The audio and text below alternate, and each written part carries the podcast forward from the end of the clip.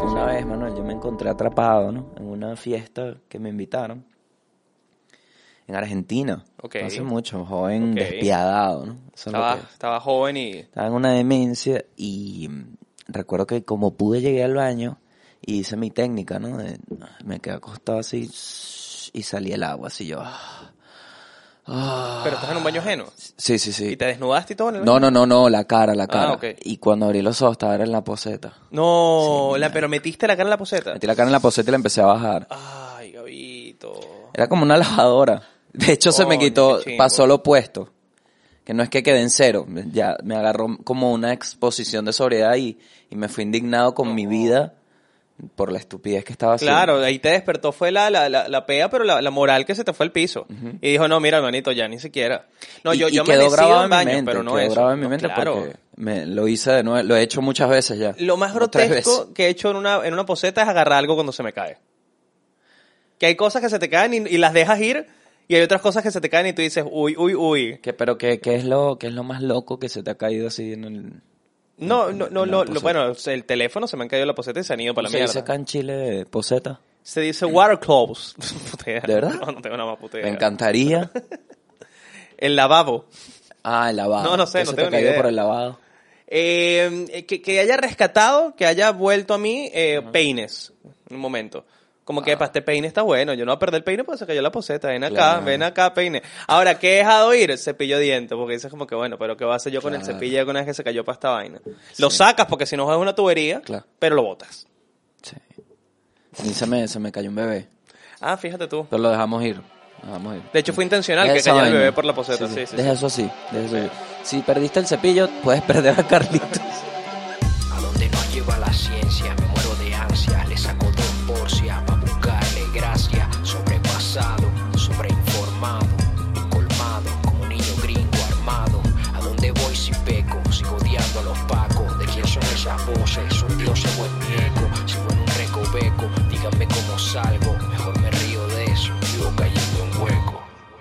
Bueno, el tema de hoy es el aborto, como estaba diciendo. El aborto ilegal.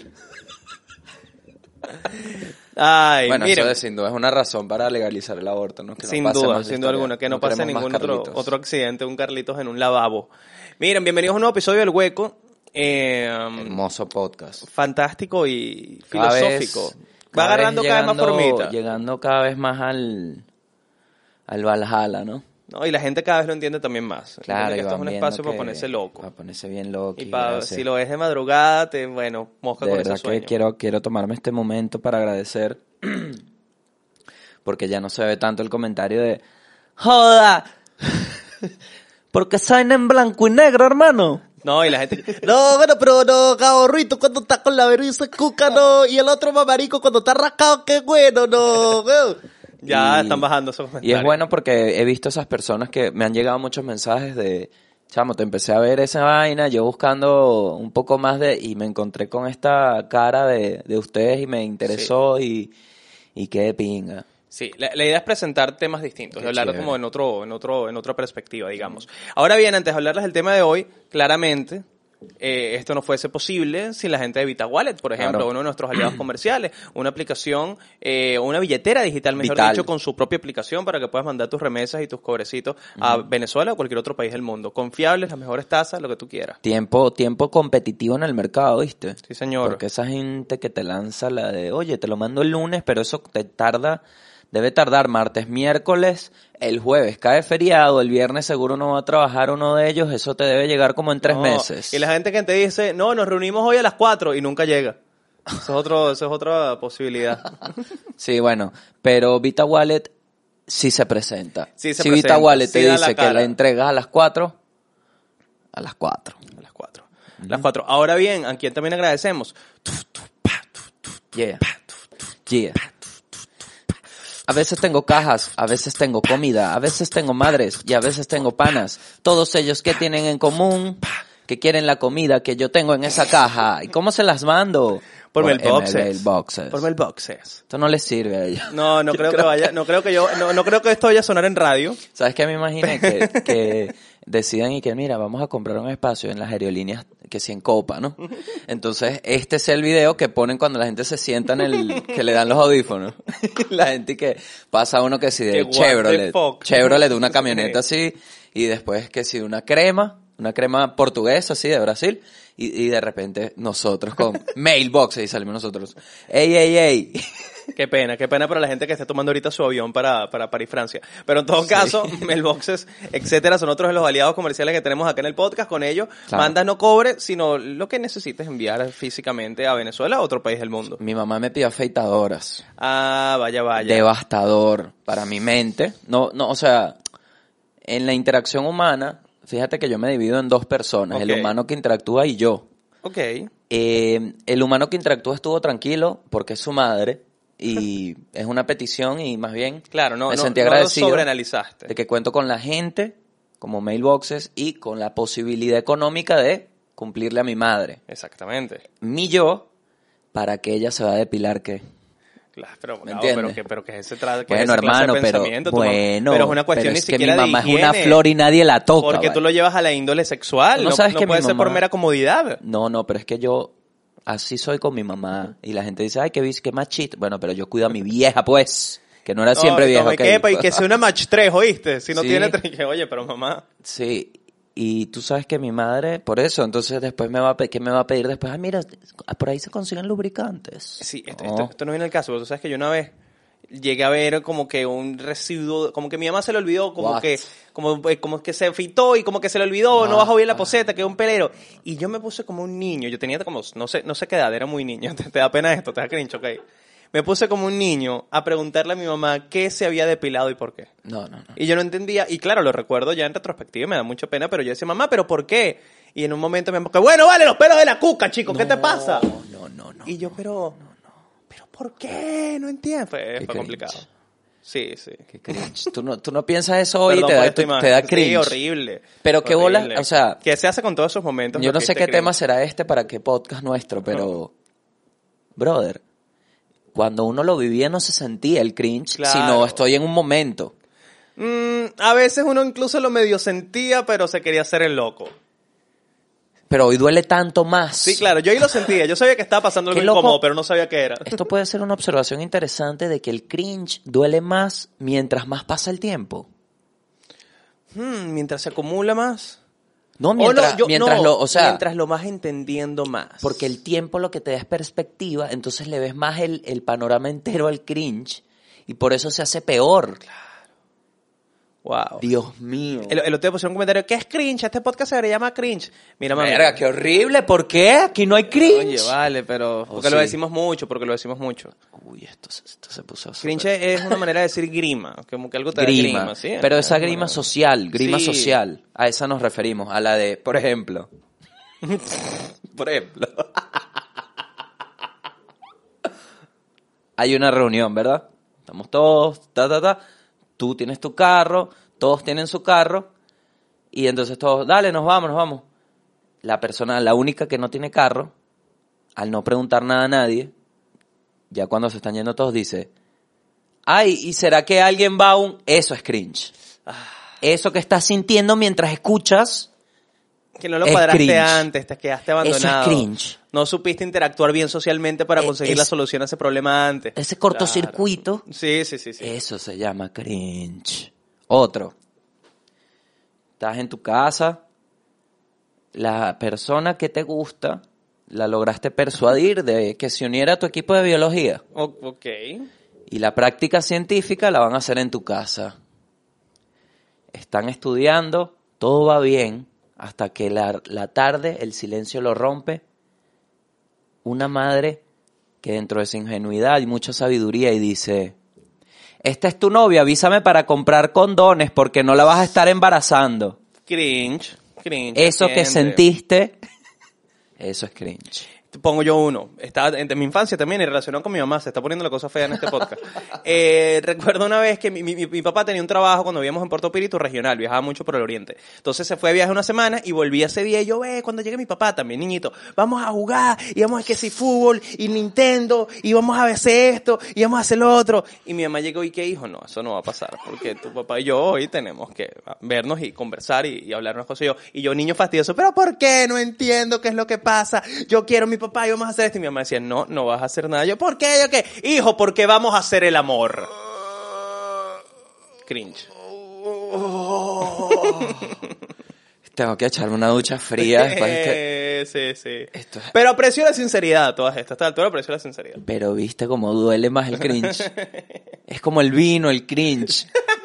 Es como Sí, el totalmente, vino. totalmente. El Se tiempo le da un cuerpo distinto. Ay, qué feo el cringe añejo. Oye, este episodio debería ser del cringe. sí, nos debíamos horrible. Que no, Pero- eh, ojo, a diferencia del Grinch, el cringe existe todo el año. Exactamente. Y puede ser de cualquier color, no verde. Miren. Ajá, bueno, entrando en el tema de- del día de hoy, Sí, que sí. también nos vamos a poner intensito.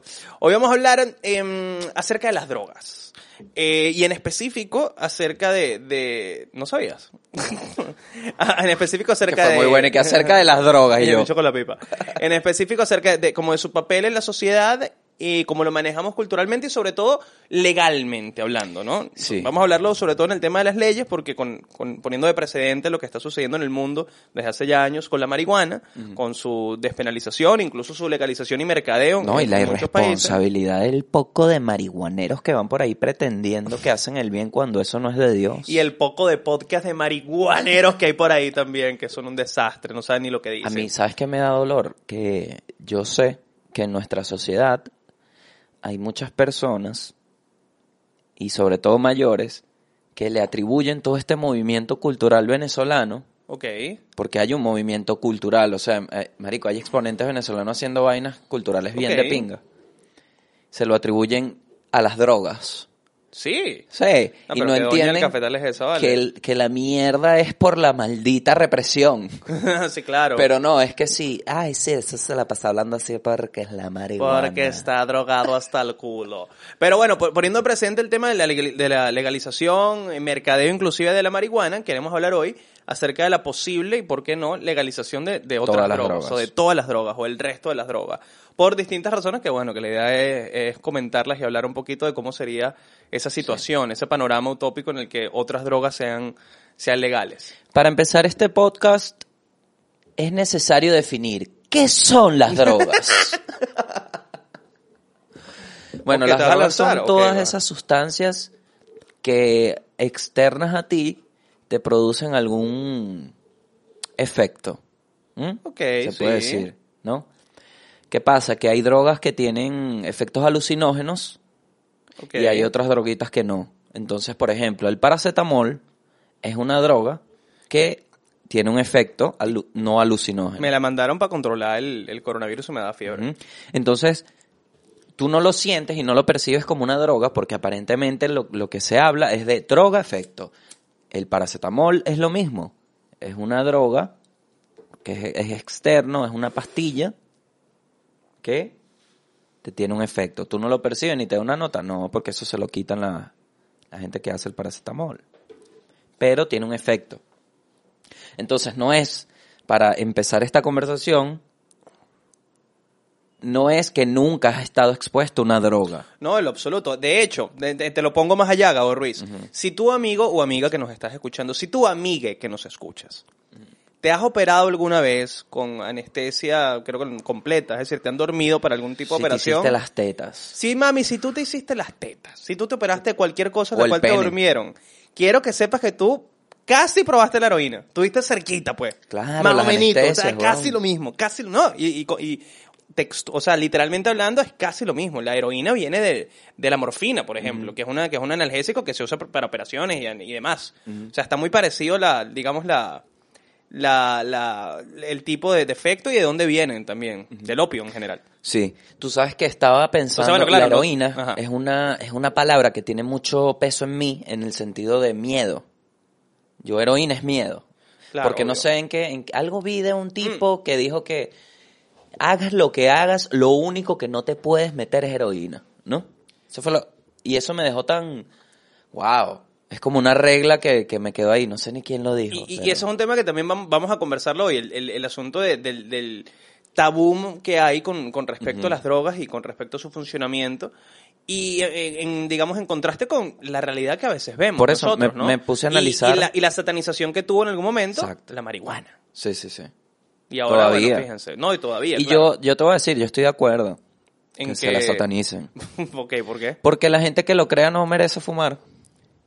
Ah, la gente que lo cree. Sí, La gente que crea que es Satanás, no fume. Totalmente. No, y el, el chiste de Joe Rogan que dice que la gente que está súper en contra de la marihuana es la que más necesita marihuana. Claro, pero eso es una visión muy, el- eh, muy, muy esperanzadora. Yo No, yo yo no. ya no creo, porque yo siento que la, el, coño, no sé, yo siento que los hijos de las personas, o sea, la continuación y no la persona en sí es tan mejor que la persona. O sea, generalmente siempre cuando una sociedad opone algo, lo que viene es tan opuesto a eso Sí, claro. y tan liberal y vaina Sí. que me parece como, coño, vamos a enfocar el trabajo en esto y no en estos bichos que son mamahuevos y ya. Porque Claro. se van a morir mamahuevos. Capaz nos salen a nosotros unos hijos de tercera, antidrogas, antiaborto, hijo, anti- anti-gays. yo- yo he lanzado tanta Ay, esta no, ¿qué- proyección. Carajito, ¿qué pasó contigo? De que mi hijo sea un bicho que si, papá, ¿cuándo te vas a poner serio? ¿Sabes? Eh, Así todo negocio y vaina. Claro. todo lo que yo no quiero que sea. Porque eso es lo que veo en, en común denominador de la gente que tiene daddy issues. Que usualmente cuando tú le dices que era lo que tu papá, cuando sacas la raíz de ese problema, ellos son todo lo que el padre no quería que fueran. Y por eso lo son y con un estandarte. Mm. Entonces lo que pasa en a- la madurez de esa gente es que lo va puliendo. Pero en, en general son eso. Son el bicho, son por una- ejemplo, son el contraste del, Tú del vas a trabajar en el negocio de la familia.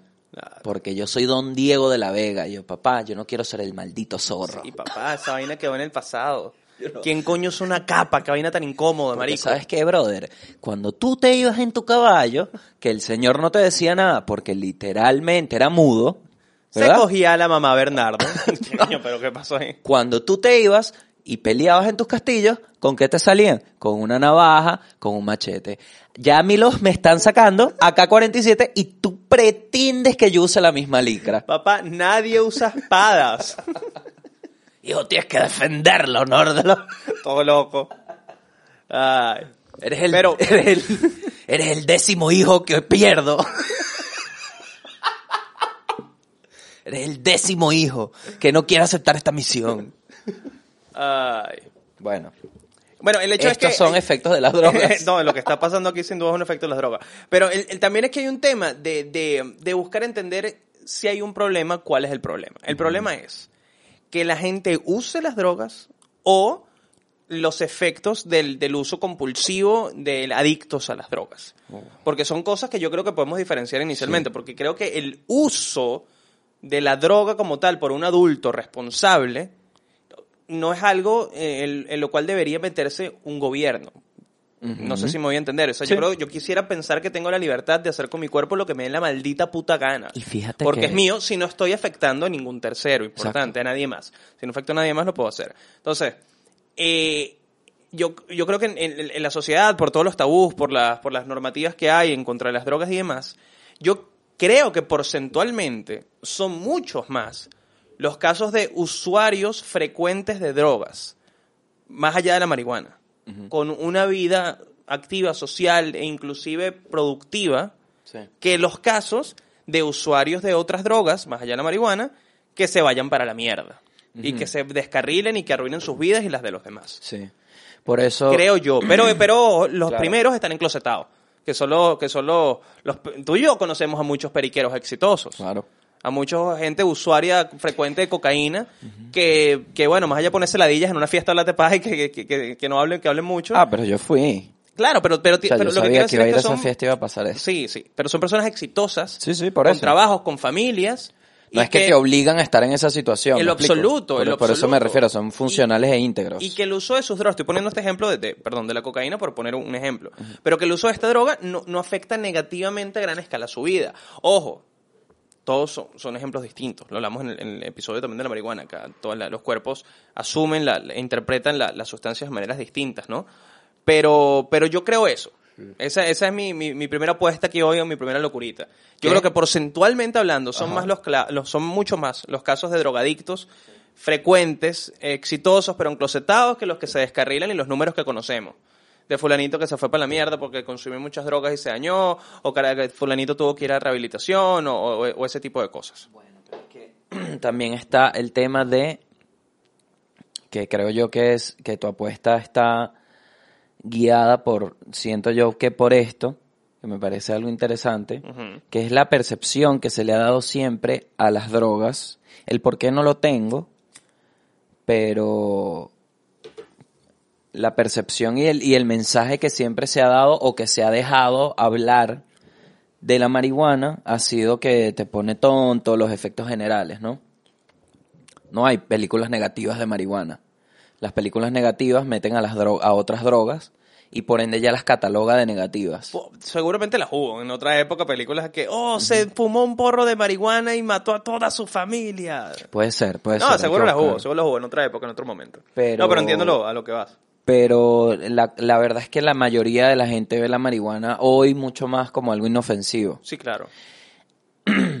Y creo que por la naturaleza de la marihuana, que no siento que sea tan invasiva, aunque sí es invasiva, porque cuando fumas también fuma el vecino y ta, ta, ta, ta, todo ese tipo de cosas, que cuando tienes la ceniza y tal, o sea, es una droga que se ve en tu entorno, me refiero a eso con invasiva. Siento que el, el exceso no es tan penalizante como el de las otras. No, bueno, no, o sea, empezando porque no te puedes morir una sobredosis de marihuana y si te puedes morir una sobredosis de muchas otras vainas. Bueno, Manuel, yo en este caso voy a tener que diferir un poco, porque yo siento que he muerto. Cabo, cuando tú te lanzas esos porros de índica y te quedas dormido hasta, morí, hasta las morí. 4 de la tarde, Eso es lo que es otra cosa. Eso es bien, bueno, esto es medio un chiste, pero eso es lo que me parece cuchi de la marihuana. Que, que cuando estás en sobredosis lo que haces es dormirte arropadito. sí. Pero hay otras drogas que sí, eh, por ejemplo el, el ácido, cuando se te va en exceso, bueno, tienes mil historias, ¿no? De la No. locura, de que te pierdes en un limbo, de que hay gente que no se pudo recuperar mentalmente. Entonces, creo que el tema es que es para un adulto, por cómo está planteada esa conversación, para un adulto íntegro, que esta es el- el- el- la base de, para mí de, de consumir drogas exitosamente, que seas un adulto íntegro. Yo no soy un adulto íntegro, Ok. por eso aclaro y digo que Pero, pero eres un adulto responsable, me atrevo a decir. Sí, no, yo trabajo y tal, y yo sé que la marihuana no me va a impedir trabajar. Exactamente. De hecho, he identificado cuando pasa y digo, ah, ya tengo que hacer esta vaina y tal. O sea, estoy en control de las cosas que siento. No de las cosas que siento, sino de identificarlas. Ok. ¿ok? Entonces, eso es algo que no todo el mundo tiene, entonces también es la llegada a la droga. Pero lo, lo que me refiero es que cuando tú vas a comprar marihuana, ya por como se planteó la conversación de que el perico mata porque los sicarios matan por el perico, ¿verdad? Y no por marihuana, creo que se abrió y se expandió más, como se dejó desarrollar más el, el mundo de la, de la marihuana que el de otras drogas. Porque cuando yo me entero de que hay un periquero funcional y me explica que no es él solo, sino que es una comunidad bastante amplia, Sí, en mi caso ni siquiera fue así. Yo lo vi, lo empecé a notar. Claro, yo lo "Ah, vi y le pregunté. Mira lo que está pasando. Ah, ah, tú no me preguntaste. No, No, yo yo, pregunté. yo, lo- yo lo vi. Yo vi que pasaba en mi entorno. Yo pregunté y dije, y me dijeron, oye, ven acá. Fue como que conocí a un maestro Jedi. Llegué así y me, siéntate acá, ven, escucha, esta gente, este también, y este sí, y esto es una forma, y este es- Y digo, claro, este es el mundo de la WIT que no muestran porque es ilegal. ¿Me entiendes? Y también que siento yo que al, al- que este, parte de mi punto es este, weón, que es como el huevo y la gallina. ¿Qué empezó primero? Prohibir hacer la marihuana, el- el- las drogas, prohibir producirlas de una manera legal o el, el- todo el desastre que se armó para que la gente pudiera adquirirla. Sí, bueno, que, que eso iba cuando, cuando estábamos buscando un problema. Si el problema era que era consumir o eran las consecuencias, o el principal problema que es todas las consecuencias del narcotráfico. Claro. Que es la, que es la- el, el principal, yo creo que verdadero Pero, problema marico. dentro de todo. Y, y más allá de eso, que no ha funcionado la guerra en contra de las drogas, o, o- o digamos las directrices que se han tomado hasta el momento. Porque, por- y ni siquiera las prohibiciones, porque las prohibiciones lo que generan es que no se regularice la venta de algo que sigue pasando, la gente sigue consumiendo. Brother. Entonces, ¿cómo se soluciona los pedos en la calle? Coñazo. Porque no tiene Siempre. ningún tipo de, regulari- de regularización. Es que igual- Y tampoco ha parado el consumo. La gente sigue consumiendo. El tema, el tema no va por ahí. El tema va porque los peos se resuelven así. ¿Qué pasa? Marico, el, lo- en los narcotraficantes, ese mundo es este mundo sin piel. Es el hueso. Obviamente, es territorial, es a matar. hay farmacéuticos. Es el lejano este. Dime tú qué diferencia hay entre un tipo que una farmacéutica le obliga a vender su negocio por menos de la mitad del precio porque ella va a abrir ahí Claro. una planta y ese tipo se tiene que mudar sin indemnización, contamina todo el pueblo por hacer el producto que hacen ahí farmacéuticos, por ponerte un ejemplo, weón. O vamos a poner uno real. Un tipo que, eh, unos farmacéuticos que para rendir el producto le meten a la gente que engorde. Entonces tienes un, esas farmacéuticas obligan a que ciertos médicos, y más bien ganan hasta comisión, ofrezcan vender sus productos. Esos son dealers. Claro. Vestidos Sí, es en el una mismo bata. malandreo indus- industrializado. ¿Y cuál es la duda. diferencia? Que lo valida la sociedad. Entonces, ¿qué diferencia hay, marico, entre matar a alguien de obesidad con tu maldita pastilla a que darle un tiro? Oye, yo creo que hay una diferencia. Yo, creo Yo no que creo. Yo sí creo que hay Es una un diferencia. asesinato, hermano. Yo creo que hay una Lo que diferencia. pasa es que este hay, tipo hay una, hay un- se ahorró 40 años Y hay un porcentaje de, de, de Tuvo las violencia bolas. también muy cabilla, ¿no? Y también, seas marico. Y, de- y de Joda. todos los problemas que generan el narcotráfico. Pero no, Pablo Guzmán, te vale. compro igual que la, que la industria farmacéutica igual es una mierda y es un malandreo. Pero es que no duda. solo la farmacéutica, eso iba. Por eso te digo que Ah. esos son los huesos. En la política, los peos son iguales, Manuel. Se resuelven igualito. ¿Qué pasa? Estamos viendo la mejor democracia ahorita ante nuestros ojos. Bueno. Como, como el ejemplo de democracia, supuestamente para nuestro hemisferio, ¿verdad? Se le ven las costuras de un sistema que no ha metido preso ni ha hecho un coño porque la gente es blanca. Claro. Me- me- esas costuras. Entonces, el mundo y, y las vainas se resuelven a la fuerza y tal. Entonces, por eso te digo que es como el huevo y la gallina. Porque estos tipos, ¿qué fue primero? ¿Que prohibieran hacerla o que estos tipos estuvieran tratando de hacerla? Porque más allá, el pedo del narcotráfico se convirtió en un desastre. Porque hay gente metida, pero...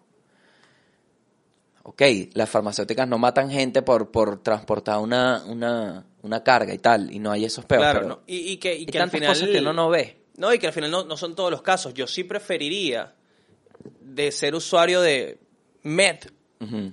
meterme la, la que hacía Walter White en el laboratorio, ¿te acuerdas? Sí. Que es la que hacía en la casa rodante en el desierto. Es- es lo que Entonces, e- ese nivel de, de controles y, de, y de hacer las cosas un tanto más serias, sin duda, es algo que, po- que podría beneficiar el, el, de las drogas. Pero, mm, lo que no entiendo la lucha es de las drogas, o porque el- tú el puedes, narcotráfico. brother, así los matas a todos. Lo que pasa es que ya, huevo y gallina, ¿cómo le dices, cómo planteas tú una reinserción social de un tipo que maneja una red de narcotráfico, ¿me entiendes? Sí, claro, Y le vas a decir, No, no, y que- bueno, ahora métete y vamos a trabajar aquí, vamos a legalizar todo. Y que, marico, tienen que haber intereses económicos Claro. metidos y de políticos y de vainas porque es imposible que se trafiquen tantas cantidades insólitas de droga que pasen a todos los países que, ay, pues no, la traficaron toda, la metieron en el Si interior. tú- si tú no tienes nada que ofrecerme a mí, ¿por qué yo me sentaría a negociar contigo? Claro. Porque básicamente la propuesta de esta parte del mundo, del mundo blanco, por decirlo así, blanco de, de que las cosas no son malas, como el mundo negro, que es aquel que el Sí, narcotráfico. no es un tema racial, chico, no es racial, no, es racial, es, netamente de colores. El mundo blanco y rojo. ¿Ok? ¿Qué me vas a decir? Que yo tengo que entregar mi mansión y mis 400 millones de dólares a la semana para que sea legal No, y y voy a ganar 10 mil dólares al mes. Y que también en- si En está en esa posición oficina. es que tiene una carrera, tienes de, de esa carrera 10 años, 20 años, 30 años metido haciendo narcotráfico, haciendo otras vainas. Rey, pero, mi hijo pero el tema es, tiene un edificio en Dubai legal. ¿Por qué yo abandonaría mi posición de narcotráfico de la droga, del rey del capo, para ir a trabajar en Connecticut para que la metanfetamina ahora sea que legal? papi, tengo un poco de cuentas hasta el culo en un poco paraísos fiscales. ¿Tú piensas que yo No, pero, pero el tema es que en, en los países en los que recientemente, en la historia, porque un tema importante también es entender el, el- el- es los cambios que hay por cada era y por, por Sí. los cambios sociales que hay. Desde lo que estamos viendo ahorita con la propia marihuana, por hablar del tema de las drogas, a todo lo, lo social que ha pasado en los últimos 100 años. Entonces, en, en esa conversación es importante ver cómo, cómo han surgido pequeños cambios en los países que se han tomado medidas en contra o, o medidas distintas con el tema de las drogas. Ejemplo, Hay data. eh, sí, hay data. Ejemplo cercano está el de Portugal, que en 2001 despenalizaron el consumo de cualquier tipo de droga. Entonces, Portugal. En Portugal. En Portugal tú 2001. puedes... En el 2001. En Portugal, desde el 2001 en Portugal, la posesión y el uso de ningún tipo de droga es penalizado. Obviamente el tráfico sí, tú no puedes Claro. vender droga. Pero si a ti te agarran con una cantidad decente de mete la droga aquí que tú quieras, ese es problema tuyo. Claro. Ahora bien, el cambio no solo está en solo en eso, sino en tratar de ubicar políticas sociales en el ámbito médico que traten de prevenir antes del consumo. Es decir, no, no tratan de, de- de- de tanto de, de tratar al drogadicto como un alguien que debe ir preso, sino como una especie de, paciente que necesita algún tipo de ayuda, incluso desde antes. Y en ese mismo plan médico hay prescripciones médicas, esto pasa también en Suiza, si no me equivoco, que tienen políticas similares, hay prescripción médica de heroína Mm. prescripción médica, es Claro. decir, las necesitas para controlar tu problema de adicción, para con- controlar inclusive tu ansiedad, hay muchas cosas para las cuales se, se, se está pero utilizando. estás- Y, y, y desde ese momento, eh, eh, posteriormente, se han visto cambios en, en, en el país, porque esto pasó en 2001, hace ve- 20 años. Eh, baja la, la tasa de, de, de, de muertes por sobredosis de drogas, baja la tasa de enfermos por cualquier enfermedad que, que tenga que meter una jeringa o una inyectadora como el SIDA, por Subió ejemplo. la tasa de Eurocopas. Pues subió la tasa de Eurocopa. Eurocopa, bajó la, la, sobrepobla- la sobrepoblación de gente en las cárceles, porque claro que ese es otro tema. La gente que lo agarren con 10 gramos de cocaína merece estar en una celda con alguien que mató gente o con alguien que robó gente. Entonces, bueno, ambas cosas no son de Dios. sin duda, sin duda. Ah, Claro, bueno, y, el tema de España, que nunca, esto es muy loco, esto sí me pareció muy loco, esto no lo sabía. España nunca ha penalizado el consumo del uso de las drogas, nunca, ni en el gobierno de, o sea, ni Franco, ni en dictadura. ¿Y Oscarcito? Tampoco en el, en el gobierno de Oscarcito. Nunca, nunca tuvieron como una, una, nunca ha criminalizado la posesión, es lo que quiero decir. Claro. Y bueno, también en España el ejemplo de los Cannabis Club, que es una vaina que, que es un medio vacío legal en, en- en sus leyes, pero es algo que ha funcionado muchísimo, que es como un ejemplo en el mundo también de un sistema de uso de una droga abiertamente y un club y un sistema en el que, que- en el que puedes tener una membresía y pagar Sí. algo y, y tener cierta dosis al, al mes y, y- y demás. Yo creo que también está la ilusión de que los cambios son eh, no son repentinos y que eso es muy raro, que hay que los cambios son Mm. poco a poco, que hay que hacer tres votos y en realidad el COVID nos demostró que un- un- hay decisiones trascendentales en una semana que si marico en dos días cerraron todo, en un día, en un día dicen cierren todo y todo Sí, está paralizado. Entonces, me vas a decir que no puedes instalar una red de o, o supervisar, es falta de recursos, es recursos, es todo. Mm, y también un pensamiento súper pacato, marico, porque, y, y tú lo ves cuando, con, con- con los especialistas que hay, o sea, hay muy poca investigación seria con respecto a los efectos de las drogas o con respecto a cómo podrían funcionar ni siquiera eh, biológicamente, sino socialmente. Sí. Eh, y los expertos, los voceros, bien sea de, de gobiernos o no, terminan siendo unos carajos que no tienen ni puta idea de lo que están diciendo. Y no, y no ni siquiera porque no, porque nunca se han fumado un porrito, no, sino porque de verdad no hay una investigación seria en torno a esto. Bueno, porque no, no es un interés político, weón. No, no, no, no. El- sea- me, me, me volvió mucho loco, eh, me volvió mucho loco, me volvió muy loco el, el- la, la, la entrevista yo, de, de Rogan que vimos en estos días eh, con este, se llama Carl Hart, que es este, es un profesor de neurociencia y psicología en la Universidad de Columbia. Eh, y es un, ah, un principal vocero de- del uso de drogas en, en la sociedad de, de maneras distintas y su investigación en ellas y ha investigado muchísimo. Y el tipo hacía comentarios en la entrevista con Rogan y yo decía, coño, qué bola es la vida de este tipo, ¿no? Claro. Que hablaba de, de los beneficios que ha tenido en su vida el uso, eh, digamos, inteligente y bajo también distintos conocimientos de cocaína o de heroína. Él decía, cuando yo tengo un evento grande en mi vida, como dar una charla TED que sé que van a grabar y que potencialmente puede ser vista por millones de personas, yo el día anterior puedo consumir un poco de heroína, un poquito de heroína. Nunca me, me la inyecto, porque me parece que el intravenoso es como mucho. La, la, la, la inhalo. Y, y al otro día, a las 24 horas, pues estoy posiblemente en, en- en mi pic de, de tranquilidad mental y de, y de concentración y, de, Sí. y de las cosas que necesito. Y esto, ojo, lo estoy diciendo de nuevo, es un profesor universitario en la Universidad de Columbia de psicología y de neurociencia. No estoy hablando de, no sé, weón, de Manuel Ángel, no de Gabo Ruiz. Eh, y bueno, otras, No, otras- yo, bueno, no, y- y- yo sí me creo algo increíble, así Sí. que por favor. Y más allá de eso, ha escrito libros al respecto eh, sobre, sobre, bueno, y de cómo podría también funcionar en un, en un sistema utópico eh, futurista de una sociedad en la que se permitan el, el- el uso de drogas más abiertamente. Eh, y, de, y de cómo eso, de, de, de cómo numéricamente también pueden ser muchos más los casos de, de personas que encuentran el lado positivo a distintas sustancias, eh, sin abusar de ellas claramente, y pueden tener vidas exitosas, más allá de, de- de- de la data que siempre vemos que es, que es la negativa. Bueno, de hecho, el mismo médico comentaba que es muy común en, en estadísticas de, de muertes por cuestiones tóxicas que no, ni siquiera se hace autopsia, sino que cuando ven que en el cuerpo de una persona que fallece tiene cocaína o tiene heroína, simplemente dicen que es un problema de, drogas y ya, y hasta luego. Porque es más barato. Porque es más barato y no hay autopsia y se acabó y ese es un número más, que, que, Claro. que eleva una cifra que, que tanto sabemos. Pero es que todo el mundo pensó que todo iba bien hasta que llegó el COVID. Ok. O sea, creo que eso quedó establecido. Más bien creo que hay una oportunidad de despertar conversaciones ahora, como esta, pero todo el mundo está acostumbrado a vivir, weón. Y eso es parte, y por eso es que las drogas se vuelven, marico, si a ti te deja divertir la marihuana, deja de fumar. To- Totalmente. Tot- Es así de me- simple. Y me ha pasado en momentos en, en mi vida, y lo hablamos también en el episodio de la marihuana, y lo comentaste tú también ahorita, yo también he reconocido momentos en los que digo, eh, no, no, estoy, no estoy teniendo un ciclo sano, no estoy teniendo un vicio, bueno, vi- Claro. vicio sano suena raro, pero no, no estoy teniendo un- una, una relación sana con la marihuana en este momento. Tengo que bajarle dos, o tengo que fumar en otro Pero es que momento, o tengo que verlo de otra manera. Me la- hay que asumir la responsabilidad de vivir. Si eliges vivir, tienes que asumir la responsabilidad de vivir. Y la responsabilidad de vivir es que eventualmente esas cosas que te... Porque para mí son herramientas, weón. A mí las drogas que me dan miedo, me dan miedo es porque no tengo el dinero para, para sustentarme una vida con esa vaina sin que me afecte económicamente. Por eso me da miedo. No, y, ni- o sea, Pero- ni, y ni, abremos, ni abramos la puerta del tema de, de, de los alucinógenos. que estaba diciendo una vaina de- del... Ya, ya se me olvidó, dale, dale. Sí, se me fue.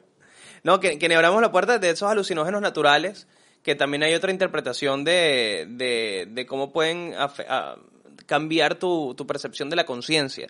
O sea, abriendo ya metiéndonos aquí en el tema de ayahuasca, de peyote, de hongos. O sea, ni siquiera entremos por allá porque también se abre otro, otro espectro gigante médico que tampoco ha sido investigado profesionalmente por todos los tabús que se tienen, ¿no? Eh, el tema de la ayahuasca. Porque, weón, no da dinero. ¿Qué dinero hay en una investigación sobre ayahuasca, weón? ¿Qué- Potencialmente dinero. Tienes que... Pero Por su- de, de su uso para otras cosas. a mí no me sirve potencial, Mm, hermano. Eso lo puedo ver. Yo necesito resultados. Y ahorita necesito lo que da vender esos resultados es el tickets. cáncer. Porque si yo voy para un sitio donde hay 40 millonarios y hago un fundraiser porque mi investigación es sobre el cáncer, me van a dar 200 millones de dólares. Si hago el de ayahuasca, voy a tener que tocar flauta peruana en el, en el lobby de un hotel para, y tirar un gorro para que me apoyen porque van, todo el mundo cree que yo soy un chamán y la vaina no va por ahí. O sea, la conversación está en otro lado y, y siempre más bien esta, esto, es- por eso que a nivel de drogas, este, este parado también hizo una conciencia, porque las drogas son una herramienta para tu salud mental. Sí, sin duda. ¿Qué es lo primero que hacen cuando alguien está loco? Dale tres pepas. Cuando, ay, ¿tiene, ¿qué tiene? Dale esta vaina. Eh, son eso, son herramientas. Lo que pasa es que cuando también la gente, es como uno, yo a mí me encanta hacer stand-up y el, y el stand-up, cuando lo canalizas de pinga, que te funciona la vaina, es una herramienta para que la gente se relaje. Pero yo no puedo hacer esto de gratis. Yo tengo que cobrar. Entonces, ajá, ¿qué hacemos con las drogas? Las- es una herramienta, pero hay que venderlas. Entonces, la gente que pudo establecer sus vainas las empezó a vender de una forma. Entonces, otra vez entra el dinero en una ecuación que cuando se empieza a hablar del fundamento de la interacción humana con la droga, no se habla nunca de dinero, se habla es de efectividad en la salud mental. Eso es lo que se, está- se plantea siempre. Siempre esa ha sido la lucha. Porque es ilegal algo que me hace bien. Es muy raro, marico, vivir en un sitio donde algo que me cambió la vida, como la marihuana, yo tenía que metérmela que si en el culo porque iba a ir preso, iba a perder mi vida. Entonces, el debate de una herramienta no es la herramienta, es todo lo que pasa porque esto llega a nosotros. El narcotráfico, ay, y, y el, y, las y las fronteras, ¿y dónde siembran eso? Y no, entonces Bueno, te das que- cuenta que donde sacan la droga los narcotraficantes, la otra parte es de Pfizer. ¿no? Y que, y que inclusive, me, inclu- inclusive el, el tema de, de dónde viene eh, y del narcotráfico y lo que se llega también es algo que se podría perfeccionar en el sentido de que, que, que a veces se consume o llegan mierda mala, es decir, eh, droga de mala calidad que, que, que, que podría mejorarse para para, verdad, para, ver- para de verdad ser beneficiosa para la persona que la consume, más allá de la nota que se vaya a meter, ¿no? Es que fíjate y- que- Y, y es algo que está mal porque no, no tiene ningún tipo de control tampoco. En el negocio de los restaurantes pasa lo mismo que con las drogas. Son muy pocos los outlets que te ofrecen la mejor de la mejor comida. Sin embargo, uno tiene un acceso a una parte, digamos, terrenal de todas esas cosas e incluso tú mismo, coño, yo creo que así se debería tratar el problema de las drogas. Y si yo mismo quiero hacer mi metanfetamina un día, ¿me entiendes? Que me- en el mercado estén todos los ingredientes. ¿Me explico? Si tengo los conocimientos para, claramente. Claro. Obvio. Como la cocina. Porque en la cocina también hay cosas shady. Claro. El mercado de trufas, mira, hay, no hay muertos, pero hay gente con dolores de espalda.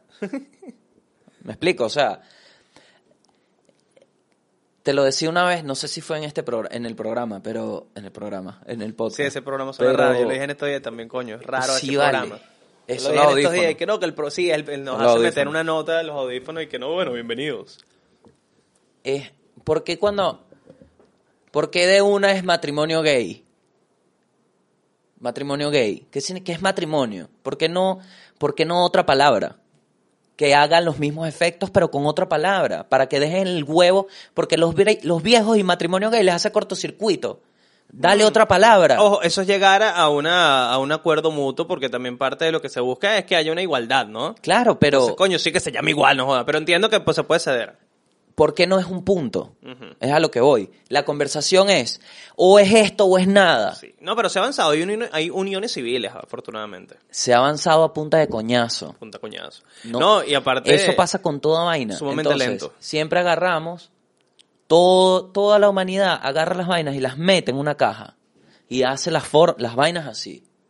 Lo único que ha logrado medio mover esa caja es la tecnología. Y no es que lo movió, sino que la caja se mojó y ahora se ve todo lo que está dentro. Gracias a la tecnología. Eso fue lo único. Pero la gente agarra to- los mismos ciclos. Los mismos ciclos de interacciones, de gerencia, todo pasa, marico, todo, relaciones de poder, el, el tipo que, todo, todo, todo, todo, marico, todo lo ajustan igual. Entonces cuando tú haces algo de un, no de buena fe, de un buen impulso, de, coño, yo quiero hacer, como el tipo de Signal, el tipo de Signal hizo Signal y no lo hizo con medios, eh, lo hizo- es un millonario y lo hizo sin medios de lucro porque lo único que quiere es que la gente se comunique sin que la espíen. Y ya Ok. sin que la gente, que la gente, y ya. Y todo el mundo, pero ¿por qué no lo vendes? ¿Por qué las acciones? Y el tipo como que, porque no me interesa. Y Porque ya tiene plata. Pero ¿por qué ese? Exacto, Manuel, ¿ves? Ya, ya. Y ahí sale eso. Entonces yo no digo que la gente que tenga real tiene una responsabilidad. Yo lo que digo es que es muy difícil tratar de generar un cambio, sobre todo con, con las drogas, desde un punto en donde no hay poder. Porque no hay poder. No hay alguien con poder que diga, sí, las drogas son divertidas. No hay. Mm, no, precisamente ese es el tema que... Mira lo que le pasó a Elon Musk. para que veas esa interacción. Una persona con poder en un podcast salió y fumó marihuana y le bajaron las acciones y tal, y después subió. y- pero hubo esa interacción, ese rechazo Sí. y es. ¿Me explico? Eso no debería ser porque no es una conversación más. ¿Me explico? No, y porque eso da, da- de- o sea, muestra que a pesar de, de- Eso pasó el año pasado, en 2020, no, o el año antepasado. Mierda, el año pasado, 2020. Sí, no, no sé si fue, no sé si fue en 2020 o 2019, quizás. 2019, Pero eso fue hace creo. nada, fue hace nada y oh, el furor. Que el furor eh, quizás para nosotros porque fue cómico, el más fumándose un porrito, Sí. nada, eh, vamos a estar y claros. no lo fumó. Pero, eh, pero, y por otro lado, bueno, el furor de la, de la sociedad pacata, como diciendo que bolas que este carajo haga esto. Sí. Que demuestra un poquito, y por eso hablaba también hace rato de los cambios sociales, el asunto de que hay, y entonces, es, eh, o sea, todo apunta a que en 30, 40, 50 años, no sé, ponle la cantidad de años acá que tú quieras, seremos entonces nosotros los pacatos y habrá un futuro utópico en el que, en el que sea más libre la situación. Yo creo- ya me O- ha o pasado. distinta, o no. O ¿Qué- esto es qué algo que no opinas va a tú? cambiar. ¿Qué crees tú? No sé, me gustaría pensar que sí. O sea, me gustaría pensar que hay un... hay un- y de hecho es una, es, es una discusión muy, muy minoritaria con respecto a otros peos mucho más grandes que tiene el mundo. Pero sí hay una discusión en el mundo y hay cambios. Suiza, Portugal, España. Eh, ¿Sabes qué pasa? Hay, hay una- bueno, y en Estados Unidos, perdón, ahorita está muy importante también el tema, pero es más con, con- con respecto a la marihuana, poniendo el ejemplo de lo, lo que le pasó, por ejemplo, a José Rafael Guzmán, de que hay una cantidad insólita de presos en las cárceles de Estados Unidos porque lo agarraron con 10 gramos de monte en la calle. Y están ahí pagando una condena, quién sabe cuánto tiempo, porque no tienen los recursos para quizás eh, manejar la situación legal. Y, y- y están ahí y eso, y, eso, y eso es plata que le cuesta al gobierno en teoría, al- o a los ciudadanos de los Estados Unidos. Claro. Entonces, e- ese tema también está como ahorita en, en- so- sobre la mesa en medio de los mil millones de pesos que hay. Es que son, Entonces, son como bajas de la guerra. Eso es lo que son. Una cifra más y porque, sobre todo, o sea, la- las sociedades, entre comillas, se expresan, weón, y se expresan con las cosas que pasan, con las cifras, con ahí tú dices, ah, esto es lo que está sintiendo este grupo de gente. Y en Estados Unidos siempre hay una vaina que tú dices, "Ugh, ahí está. Esa parte mala, ese vaquero que le pegaba a la esposa y se iba a la cantina, y, eh, sigue existiendo, ¿me entiendes? El- y eso es uno de esos casos, pero yo creo que en Latinoamérica, weón, es tan, la conversación con la droga es tan distinta por, Estamos retrasados. Ojo, en Estados Unidos, bueno, en todos lados, marico, que eso es una vaina, eh, como llega, huevo gallina, como llega las drogas a la vida de mucha gente, determina la visión de, de un grupo entero, porque, Claro. te digo una vaina, por vender marihuana matan gente en Venezuela. Sí, sí, sí. Y, No, y capaz an- ahora, bueno, Y pero por andar antes, con marihuana en Venezuela te puedes meter en el pedo de tu vida si le hiciste Claro. pasar una mala tarde al marico, al PNB que te paró. Entonces, como tú le dices a una persona que tuvo un evento así en su vida, no vale, pero mira, esto es para. ¿Entiendes? Ya de una llego. Yo, yo, con la WIT, yo tenía un- una predisposición dura, con todo, con todas las drogas, porque siempre fue como que, mira, no, yo también, sin duda. dura, y con la WIT, la que tenía era la de, ah, esto va a hacer que yo no haga nada con mi vida. Esto literal es algo que me... Y cuando llegué a ese punto de, coño, ya has intentado todo y nada sirve. Bueno, a, a, a, a- a mí me parece sorprendente el hecho de que a nosotros aún, a mí me, nos ha pasado y me lo dicen como que qué bolas, que, que, o sea, contigo fue que me di cuenta que la gente puede fumar marihuana y tener una vida. Y es muy loco porque uno las referencias que tiene es súper tácita. De hecho, la marihuana es que sí, café. ¿Me explico? Yo he conocido gente y escucho cuentos de, sobre todo de comediantes gringos, que yo digo, yo soy la madre Teresa de Calcuta, Sí, sí, con sí. mi cuerpo. Porque al final yo veo esto así, que, pero más adelante. El, para nosotros es muy nuevo y sobre todo como con la angustia, porque más allá de que yo vea que a mi hijo le haga bien, weón, si yo tengo en la mente de que en esto, esta posesión, a él le puede calza- causar un mal como la cárcel, es l- Sí, claro. la droga en este caso no transmite valores, pero si eso estuviera legal, porque tu hijo también tú lo mandas a comprar una botella de ron, ¿me explico? Y una caja de cigarro. Entonces siento Yo que cuánta falta- caja de cigarro no le compré a Diluz y Manuel Douglas. No tienes idea cuánto caja Belmo le compré a esos dos. Claro. Tienes idea. Yo cuando sé que bueno, me da un, un ba- una, una samba de Un- fresa, una Coca-Cola y una caja de Belmo grande, por favor. Claro que sí, carajito. Y Claro, toma unos claro, condones para que empieces a vivir. Va por la casa.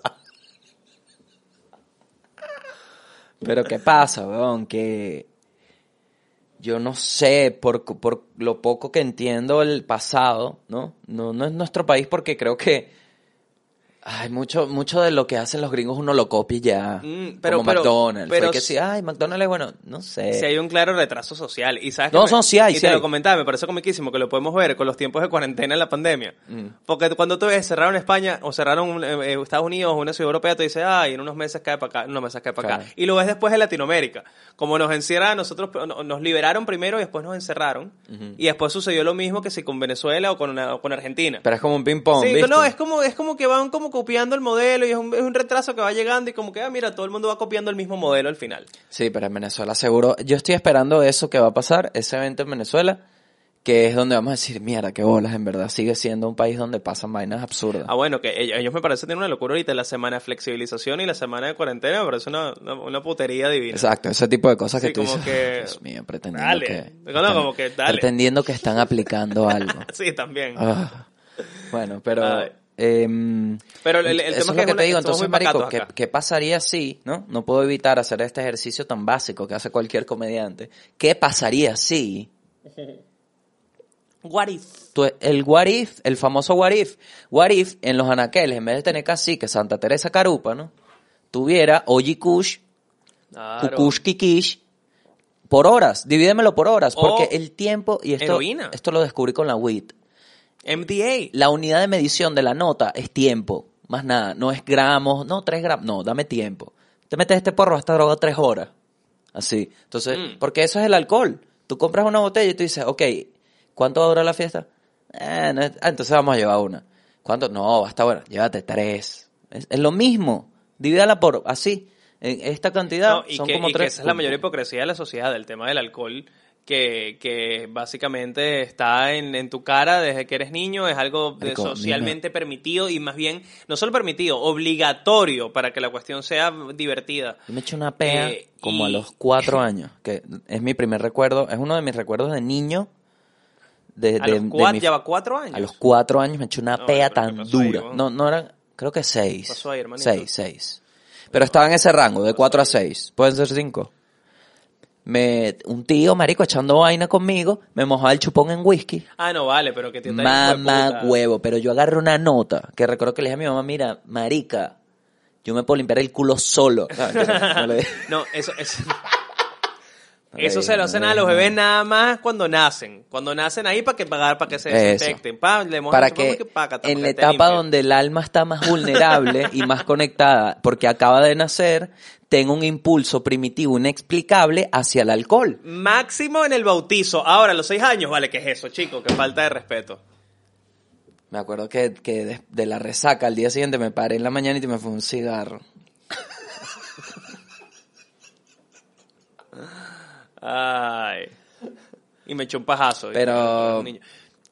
También, al- el- este punto te lo, te lo iba a decir cuando, cuando dije que se me olvidó y me da rechera porque es burda importante, que por las responsabilidades de una sociedad funcional, la sociedad no te impone, pero te enseña primero las responsabilidades para con la sociedad y no contigo. Ok, sí. De una te enseña. Sí. No, tú tienes que, esto se aprende, y hay biólogos, y hay científicos, y hay astronautas, tú quieres ir a la luna. Hay gente que busca, encuentra, encuentra eso, te, te dan información y tal, pero no te enseñan que hay una responsabilidad al vivir. O sea, constantemente uno... Hay muchas, esto me, el choque de este, de no tener este conocimiento, me pasa cuando vivo solo por primera vez que la primera fiesta llegué como a las 10 de la mañana a mi casa y había sido una demencia y nadie me regañó. Cuando yo sentí esa paz y después me paré a las 11 y dije, no hay problemas. Justo ahí me saltó la ficha y me dio el miedo. Y dije, marico, tu vida está en tus manos. Y O te sea, cagaste. Tú tienes que decidir Te cuándo irte. Tú tienes que decidir cuándo dejar. Tú tienes que decidir. Entonces, esto, lo, esto es muy tajante, pero las decisiones que tú tomes no tienen que ser tajantes, pueden ser progresivas. Plantéate una meta. Yo quiero dejar la WIT, quiero bajarle un poco. quiero- Pero la gente no tiene, nadie te dice eso, nadie te No, enseña eso. Y- ¿Quieres otra arepa? ¡Boom! No, y el tema de, de- ya que lo dices, en, en- en la educación está eso, siempre, y con la, la educación ni siquiera me refiero a la educación académica en las escuelas, sino la educación de, de tu familia siempre está como el cuidado de los demás, pendiente que no le hagas nada al niño, pórtate bien con la tía, y no Sí. como el cuidado interno de que de cómo Claro. se siente uno, de que Ujú. y, y va mucho por, por también por la por, por la salud mental y quizás de ahí también se genere mucho lo que terminan siendo consumidores de- compulsivos de, de- de- drogas, ¿no? Claro. Eh, y también de cómo se podría manejar distinto y administrarlo más bien para, para controlar ese tipo de problemas antes. O sea, cap- capaz también el, el tema con las drogas ha sido la criminalización, la penalización, la satanización de la vaina y no atajarlo quizás antes, de por qué la gente se droga tanto, o sea, por qué la gente necesita esto, porque sigue siendo una necesidad porque no se acaba. Nos seguimos drogando. Claro. ¿Y sabes qué? La gente se drogaba. No, claro, siempre se han drogado. Siempre, Siempre. se han drogado. Nunca nos hemos dejado de drogar. Y entonces lo esconden. Marico, entonces queman libros, quemaron libros, libros y libros, libros de hongos. Y así tú no hayas fumado marihuana, tú te has tomado una tamel, tú, Exacto. tú te has ido para el médico, tú has usado cosas hechas en algún laboratorio No sé para mejorar tu cuerpo. Esta actitud. No sé, pero me gustó. Tú también te drogas, vamos, vamos a drogarnos. No sé por qué se tornó motivacional. Métete esa línea. Sí. Ah. disfunción- No, no, no, no te metas esa línea. Que Y ya va. Mari Carmen, deja el perico. Pero, pero el ¿qué está mensaje, pasando? te dejan el mensaje. Pero va, va un pelo por ahí, weón, que... ¿Cuánta... Marico, yo te voy a decir una cosa, ¿viste? Yo te voy a decir una cosa, ¿ok? Leonardo da Vinci no era sobrio. No estaba sobrio. Leonardo da Vinci estaba un día en un parque, vio una paloma y dijo, ¿cómo hago yo para volar? Una necesidad cero primitiva. Entonces, ¿qué te transmite esto? Es una persona que no estaba pasando hambre. Porque si el peo que hay en tu vida eres tú sentado en un árbol, viendo una paloma y diciendo, yo quiero volar, es porque todo está tranquilo, ¿verdad? Los planos Sí, son peyote. el culo, bichito. No, no, yo eso se lo doy. Se- eso se lo doy a la Ok, sobriedad. ok, ok, se lo hace. Los planos con una vaina, la Mona Lisa, con un gris, con un solo, un pincel que ni existe, que, que- y con los dedos y los miles de escalas. Eso es peyote. Señor, usted está hasta el culo. Estabas hasta el culo, Da Vinci, no me vas a Bueno, mentir. Que el, el- el mundo artístico es un buen ejemplo de la, de la drogadicción funcional, porque además está claro que en la música, por ejemplo, todo el mundo se mete toda mierda y está bien, e inclusive hay una entrevista buenísima, Marico, de, de- esto va a ser raro, pero este no es buenísima, le recomiendo aunque, aunque va a ser raro lo que voy a decir. Una entrevista de Jaime. Ba- de Jaime Bailey, Marico, de Chávez. Es el video de Chávez cuando dice que tenía diarrea, muchachos. Ese video. No, no. Eh, es un video- una entrevista de Jaime Bailey a Joaquín Sabina. Opa. Y le pregunta, y le dice como que, mira, ¿y tú y la cocaína qué? O sea, como que, ¿cómo fue tu cosa? Y Bailey le dice, perdón, Sabina le dice, mira, un día me dije que ya me había cansado de ella y la dejé. Y más nunca me volví a estar fumando y ceniza. Y, Uf, tragaste, uy. Le- en una entrevista a Jaime Bailey a Joaquín Sabina, eh, y le pregunta sobre su sobre la cocaína y Sabina le dice mira un día me di cuenta que no me estaba gustando como me afectaba empecé empecé a sentir que me que me quitaba eh, mucho más de lo que me daba y ese día paré por siempre y más nunca ahora bien le dice así los mejores discos de mi vida los escribí hasta el culo de cocaína Qué locura. los mejores, eh, me dice la, la euforia que sentía para el, como el proceso creativo cuando yo decidía voy a escribir y me lo proponía y me sentaba con la guitarra y dale y estamos grabando el disco y me y jalaba y, eh, como que le- le- la, la potencia que le dio dice los mejores discos de mi vida. Verá, marico, yo... Cómico. Sí, sí. Es que el... el- Para terminarlo rápidamente Sí, con la sí, música y te doy, y te doy el pase, Gabo No, no, Ruiz. tranquilo. Eh, por el- bueno, vamos a hacerlo eh, Cerati. Es, No, es chico. bien sabido. Es, es bien sabido. el- el- no, no, pero más allá de eso, como que in- internamente para, para discos se sabe que el tipo le, le gustaba también darse duro, que era como que vamos a grabar un disco plomo. Aquí Boom. hay una bolsa de perico, una botella de whisky vamos a grabar esta mierda. A lo que quiero llegar, y eso por también de- de- de- de los planos de Da Vinci, de que hay un efecto positivo en la, en la- o positivo desde el ángulo que lo quieras ver, en darle a tu cuerpo algo que lo altere y que lo cambie y que te haga ver las cosas de una manera distinta. Bien sea para no hacer un siento- guion o para ser más conversador. Yo o siento lo que, no, sea. que por eso te digo que son herramientas, porque yo no siento que sea un cambio, yo siento que es un potenciador. Cuando lo utilizas conscientemente. Yo Sí. mi experiencia con el LSD fue la mitad de un papel y yo fui con unas preguntas conscientemente y yo viví la nota y cuando estaba en la mejor parte de este momento alucinógeno, en una cascada, había como un... Ahí se presentó como desde el agua, como algo, y me empezó a responder las preguntas y tuve esta interacción. Y en realidad yo siento que eso todo lo hizo mi mente. Totalmente, totalmente. Y, y eso lo potenció, esto, exacto. Y, y lo, y- pero fui canalizado, o sea, fui, pum. Y también fui consciente de, de cuánto y tal. Porque yo siento que al final va por ahí, el uso y todo el exceso y tal. De que es como un, por la experiencia que he tenido, por ponerlo en palabras, cuando a mí me gusta también escribir, ahorita agarré una maña que es con índica y un monster. Ah, me lo comentaste, sí, es verdad. porque me da como, me pone en un estado como, pero en realidad es mentira, porque hice lo mismo, sin eso, y lo único que me, que me, que en realidad me pone en la zona soy yo, es la mente que me concentro, o sea, que digo, voy a hacerlo. Claro. Sin embargo, Hay aditivos. que hice una relectura del material y es totalmente distinto. Y ahí fue donde me di cuenta. El- la materia prima sale de mí. Pero eso es el pincel y tal, esa perspectiva más amplia y vaina, eso eso me lo potencia esta vaina. Ojo, me ha pasado también sin eso, pero No, y velo desde el punto de la- conscientemente me pasó que dije, voy a fumar y voy a releer a ver qué pasa. Y sí me dio muchos ángulos. Velo desde el punto de la comida, huevón. O sea, no, Ah, no co- claro. no comiste el día, no comiste bien hoy. O no has comido desde la mañana, huevón, porque tuviste un día complicadísimo y tienes que grabar el podcast a las 7. Llegaste a hacer el podcast a las 7 sin comer nada en todo el día, te tomaste un vaso de agua y para adelante. Seguramente no vas a dar tu 100%. Ujú. O vas a dar una versión de ti, ese Vas- es el tema. eh, Vas a dar una versión de ti. Ese es el eso, es muy, tema. eso es muy buen approach. Por vas a dar una digo, versión de ti. Por eso no te digo que, que haya un cambio, porque es un potenciador, porque también he estado en el punto, weón, donde literalmente iba a hacer un show de comedia y una de las personas que estaba en el show de comedia se puso a llorar antes de salir y dije, ok, dame un segundo. Fumé, porque dije, ok, esto, quiero quitarme este cringe para llegar en las... Y en realidad me potenció fue, yo estaba haciendo ese show y lo que pensaba era, pero ¿por qué vas a llorar? ¿Sabes? E- Era mi mente como, de verdad vas a llorar antes de un show, de- pero Dios mío.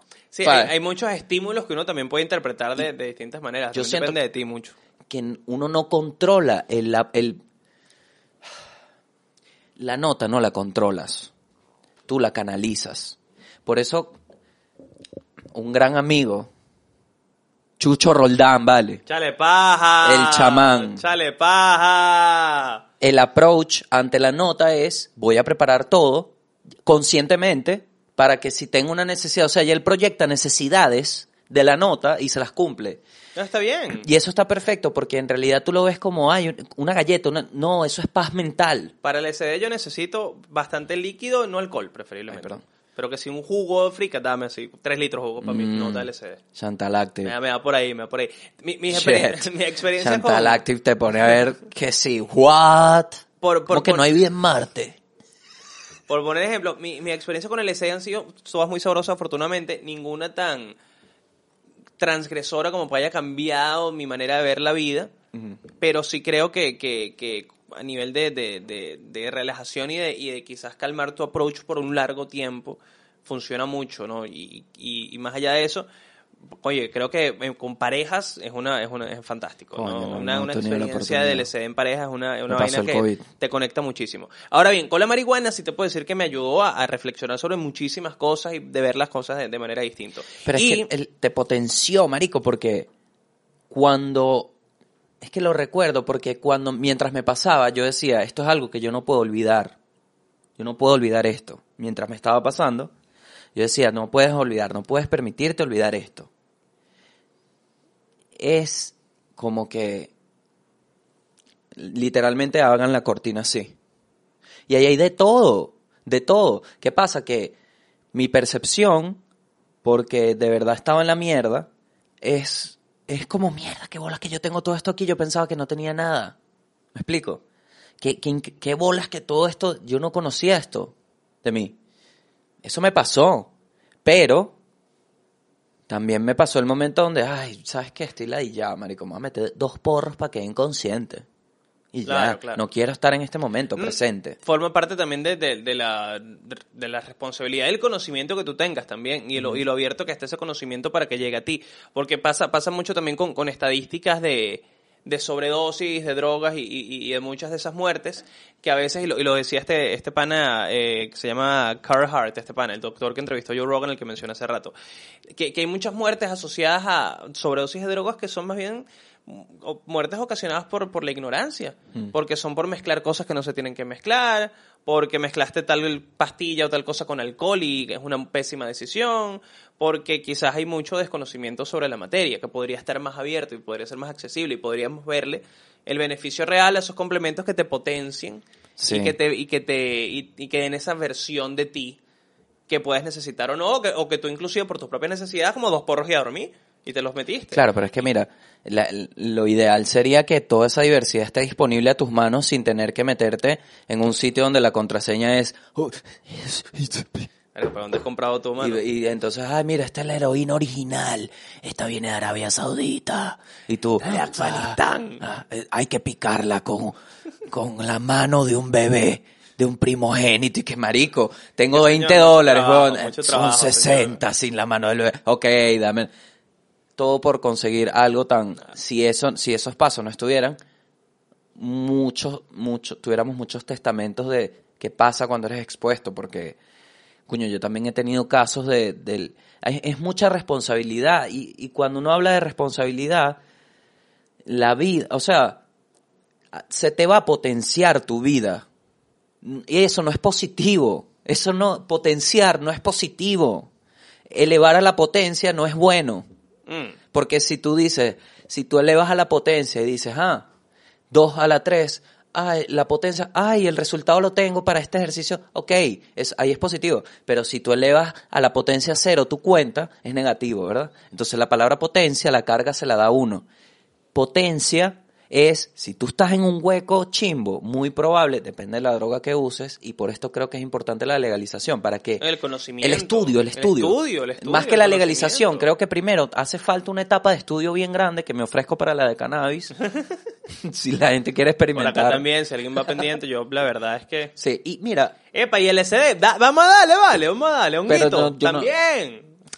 ok, el perico también, pero...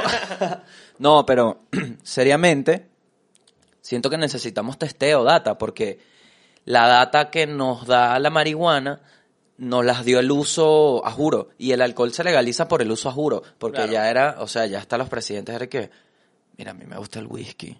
O sea, más allá de que hay que matarlos porque esto es ilegal, yo voy pendiente de una botellita de whisky, ¿por qué no lo dejamos de matar? Y más bien le sacamos dinero a ellos.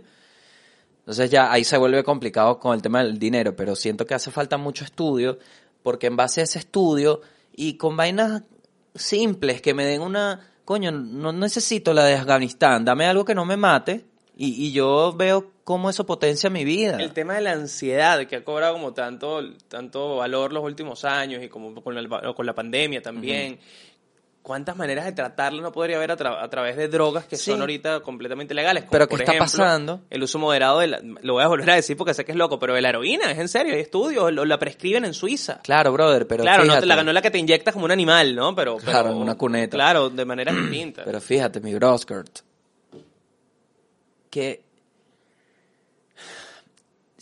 Coño. Si hay gente funcional con heroína, ¿verdad? ¿Verdad? Ya, ya tenemos esa... Coño, se me fue el punto, vale. Se me fue el punto, porque...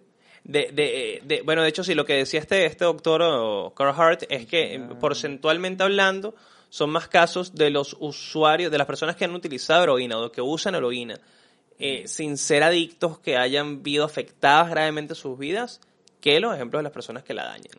Claro, pero es el mismo tema con la comida, esto iba. que se le quita el peso a la responsabilidad humana. Tienes una responsabilidad, marico, son 27 donas. Entonces hay gente que pasó en California cuando, bueno, pasó en casi todos los sitios que legalizaron la mari que prescribieron la marihuana. Vinieron y que, mira, me duele el tobillo. Ah, toma, pues ya. ¿Me explico? Entonces es como, ok, con la marihuana no, pero si eso pasa con la heroína, te puedes meter en un peo. Porque cuánto, necesitas ser más específico, necesitas ser específico. Claro, tiene que haber mucho más estudio. Tiene que haber estudio, tiene que haber información para la gente. Porque, coño, si tú me dices, mira, vale, yo soy un tipo que soy demasiado hiperactivo y yo quiero fumar algo que me tranquilice. Yo te doy una sativa y vas a meterte un tiro a, las dos a los dos minutos porque es, es peor, ¿verdad? Claro.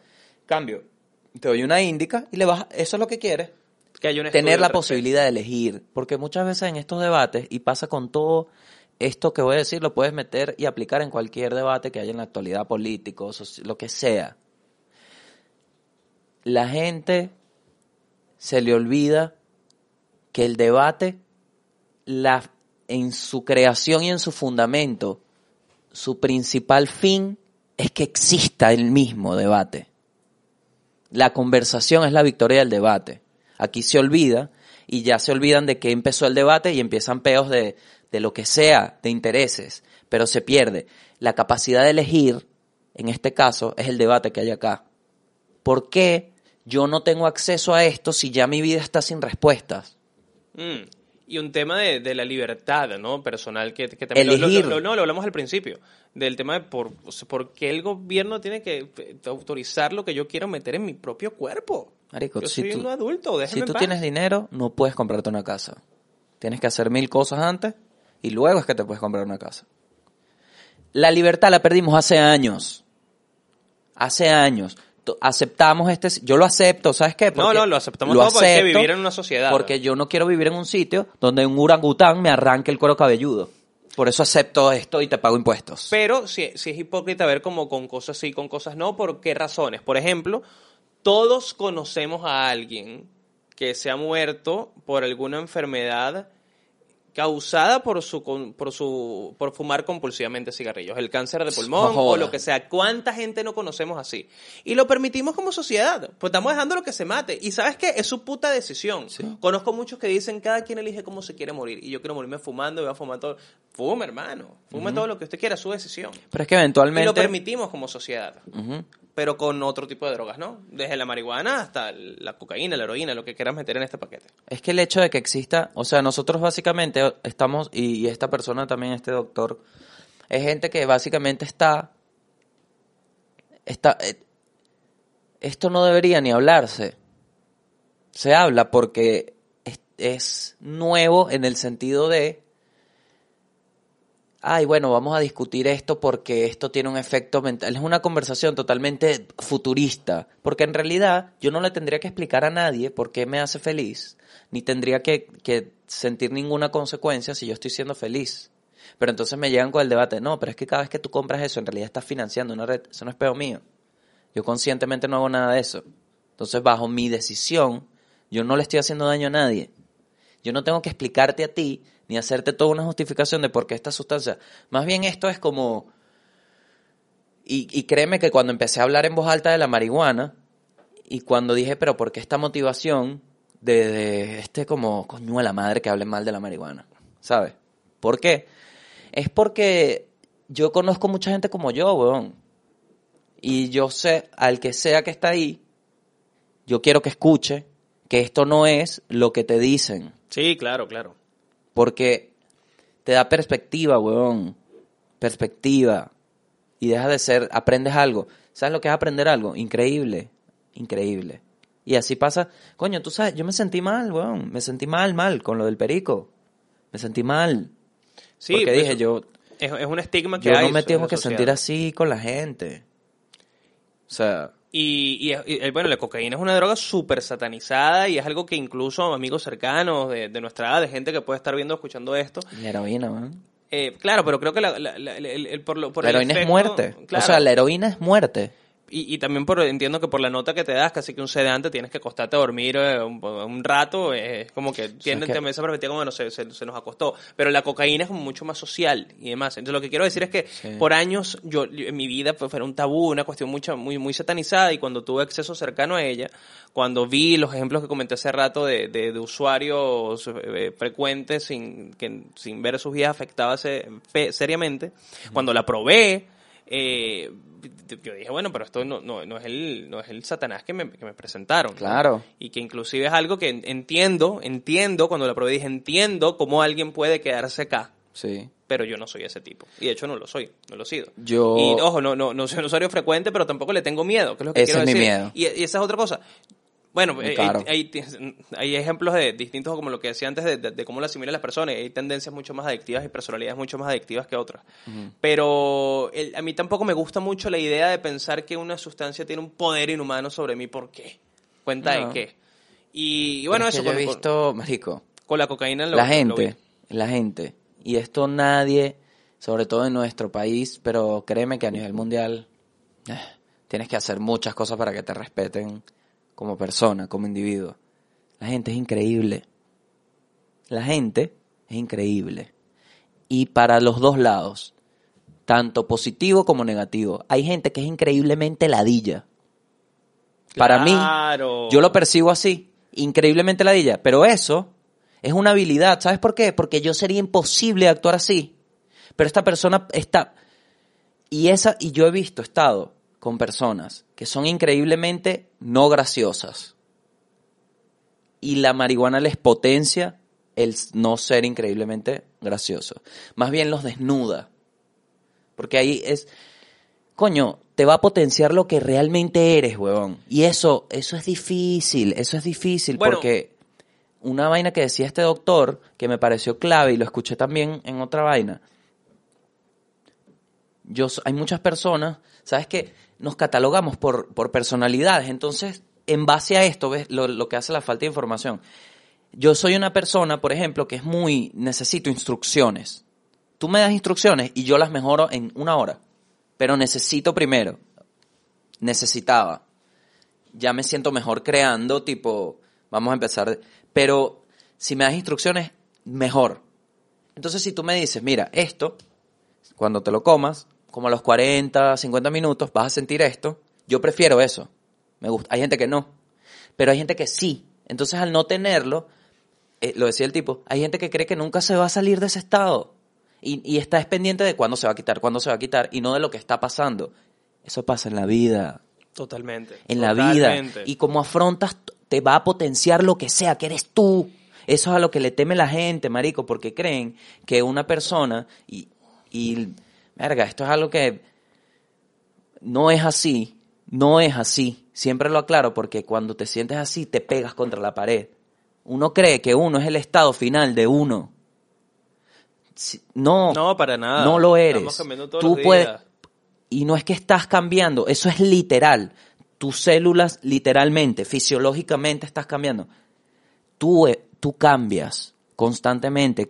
si, de verdad, no, no deberías está aprender y mejorar. No, al contrario, debería ser así. Deberías Pero aprender y mejorar. De eso que se trata. queda en ciclos y, y no. entonces entre, entre el saber que está mal, se justifica su mal y se van para el carajo. Entonces lo que pasa cuando agarran una sustancia de esa es que dicen, me voy a raspar el coco y me voy a conocer al Dalai Lama. Porque les dan ese coñazo y en realidad está preparado porque te cuento, todo lo que existe para ti está aquí. Todo. Todo lo que existe en tu mundo lo tienes aquí. Capaz necesitas una ayudadita para que, para que veas lo Marico. que quieres ver o lo que necesitas ver. Es que yo siento, ya esto es personal, esto no es una verdad, esto es lo que yo siento que es. Que por mantener la cordura hay como un dique en todo lo que recibes. Y no sé qué es lo que, me imagino que tu criterio y lo que has vivido y tu vaina, tu, tu, tu albedrío, como dirían por ahí Moisés, Judas 304, Génesis.3. Eso es lo que hace que, que vea que canalices o que no. Y el tema de las drogas es que te tumbe ese dique. Claro. Te pueden llegar a tumbar el dique.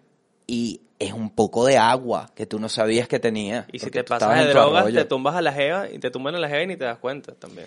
Porque hay muchas cosas que la gente hace por, por vivir, weón. Por sobrevivir.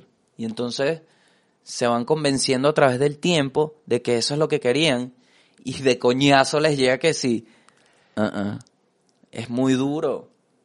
Eh, también yo, yo, yo, o sea, me parece loco el tema de, de, de haber visto personalmente cómo hay cambios que producen las drogas en, en personalidades, no de manera negativa, sino al contrario, que las puedan beneficiar, que las puedan ayudar a, incluso soportar socialmente cosas que, que, que nos pasan, porque no todos tenemos las mismas eh, personalidades, ni las Sí. mismas mentalidades, ni las mismas maneras de afrontar y, y- y- y- y enfrentar las, las- las cosas.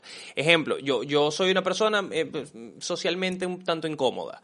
Yo no, yo no soy el alma de la fiesta, yo no soy el tipo que va a estar "Ah, con toda la, la jodera y tal. No, no me siento tan cómodo en ese aspecto. Y, cuando estoy en, en situaciones sociales, como una fiesta, como una reunión, he sido más como el marihuanero de la esquina. Y la marihuana tampoco ayuda a mejorar esa situación, porque más bien te, bueno, te pones más pensativo, lo de otra manera, Sí. menos que, bueno, si te fumas una sativa, te actives y tal, que puede ser el caso. Pero no es generalmente lo que me sucede a mí.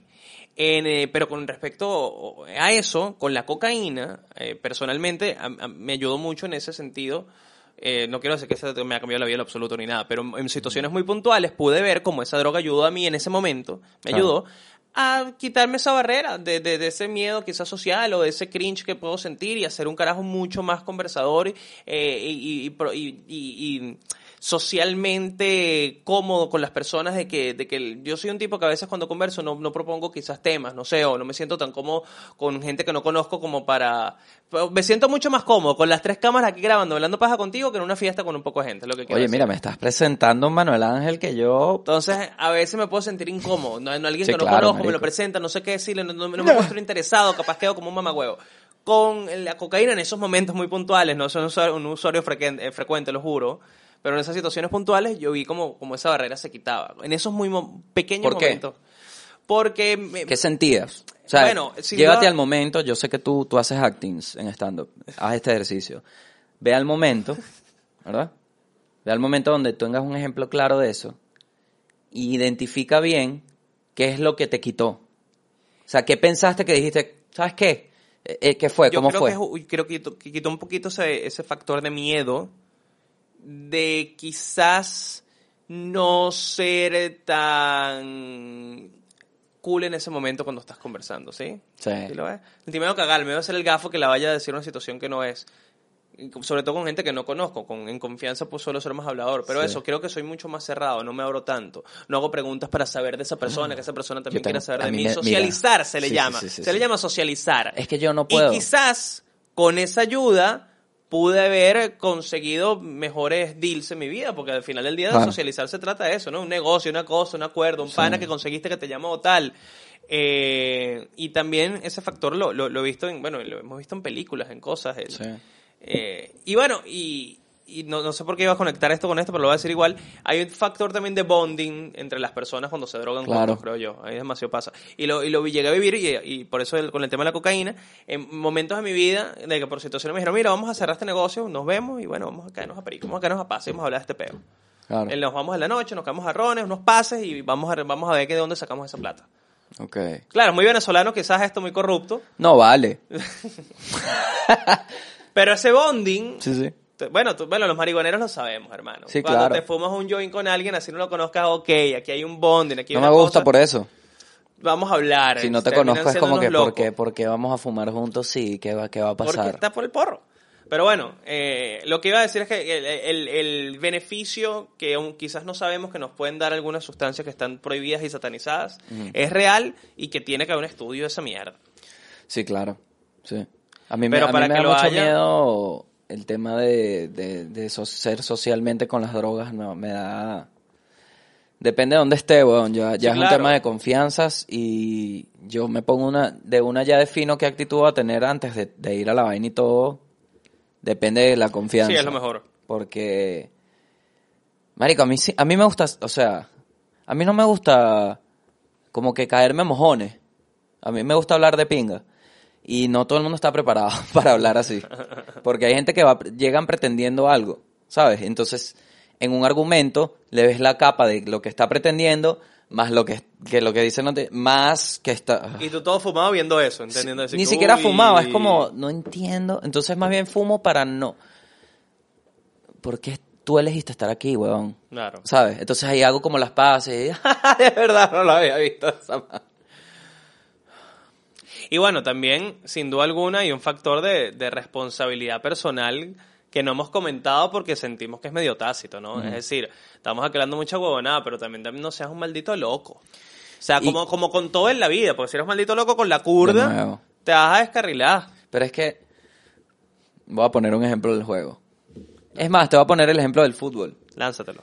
El del, yo creo que lo conté acá, que había un portero muy bueno y mi entrenador me dijo, estaban hablando los entrenadores, yo era del equipo de la, de la sub-20 y esto era la sub-17. Y yo le digo, ¿por qué él es tan bueno? No, no va a quedar, se queda. Yo le dije esto, se queda seguro y me dijo, nada. Y yo, ¿por qué? Y me dijo, míralo, tiene, no sabe patear con la otra pierna, tiene el brazo izquierdo débil. Y yo, pero ajá, pero tiene que ser 17. Y me dice, hay uno de 15 que ya lo tiene. Claro. Entonces, la responsabilidad de la vida es así. Si tú no la tienes, no vas a quedar. Tú tienes que ya tener tácito lo que se necesita para vivir, que es no ser un demente, tener- estar estable, tomar decisiones, pero- ser una persona socialmente que, que no vayas a, a causar ningún impacto negativo. Yo creo que ese es el mejor momento para inventar. Pero hay muchos factores que influyen en eso. Tú, una educación que te hayan dado. Todo, por eso te la digo. comida que comiste, o sea, demasiadas Marico, ¿tú crees que no? ¿Tú crees que en el fútbol no? inclusive la- el aprendizaje personal de, de por años, ¿no? De que también tú hasta cierto punto concientices qué cosas son buenas para ti, qué cosas no, para dónde quieres ir. El papá del de 15 era portero. Ya, ya perdió. Si comparamos esas dos personas, aquella perdió. No, busca otro equipo. Dedícate Pero a en este cosa. caso, perdió. Ah, ¿Ves a lo que me refiero? Que si bien, marico, y esto va a sonar horrible, pero que le pongan timbales.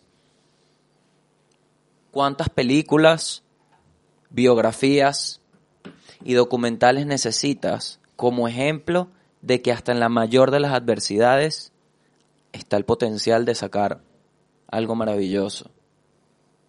Está la prueba, marico. Lo siento, lo siento. No, pero es que yo lo siento. No, tu caso particular, yo no estoy allá a ver lo que veas tú. Richard Pryor, su familia, en un burdel, sin papá. Ahí está. Leyenda. Pare de contar ejemplos. Ahí está. Hay gente, marico, hay gente que la tiene, vale. Pero tú no te puedes preocupar por la gente, preocúpate por ti, qué tienes tú y qué vas a hacer con eso. Porque si tú ves las cosas así, te vas a dar cuenta de que cuando tengas, cuando veas las cosas así, weón, esto no lo subestimen. Te vas a dar cuenta que hay herramientas y que las herramientas puedes llegar en excesos, puedes llegar a excesos y que puedes caer en excesos y no significa que se acabó el mundo y que puedes caer en ciclos con tu misma herramienta y no se acabó el mundo porque tú estás consciente de qué te da y qué te quita y qué efecto tiene o deja de tener en ti. Es un approach totalmente Eh, distinto. pero tienes que conocerte tú mismo y tienes que, Porque de nuevo. ¿cuántas eso veces coñazo, eso lleva, eso lleva coñazo. es llevar coñazo, weón? Lleva coñazo. O sea, yo he ido a reuniones que no estoy presente, Uh, yo he estado en tantas reuniones en las que me arrepiento de haber estado. pero lo hice y, y lo hice juro, dije, voy a usar esto para lograr pasar por esto. Claro. Así de simple. Y con una droguita te hubiese ido mejor. Es que es como lo decías, de- y también lo he vivido al revés. Dije, por ejemplo, coño, no voy a fumar porque vienen los Pepsi.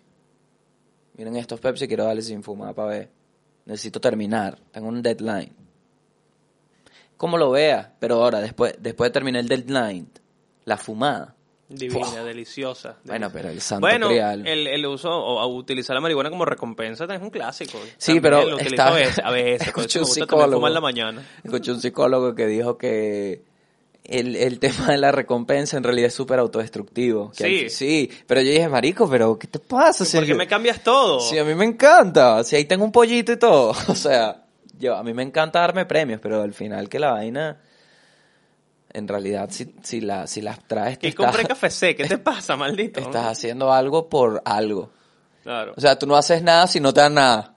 Sí, entiendo, ¿entiendes? entiendo, entiendo. Y créeme que lo he visto reflejado en mi vida, tipo, ay, ¿qué voy a hacer para allá?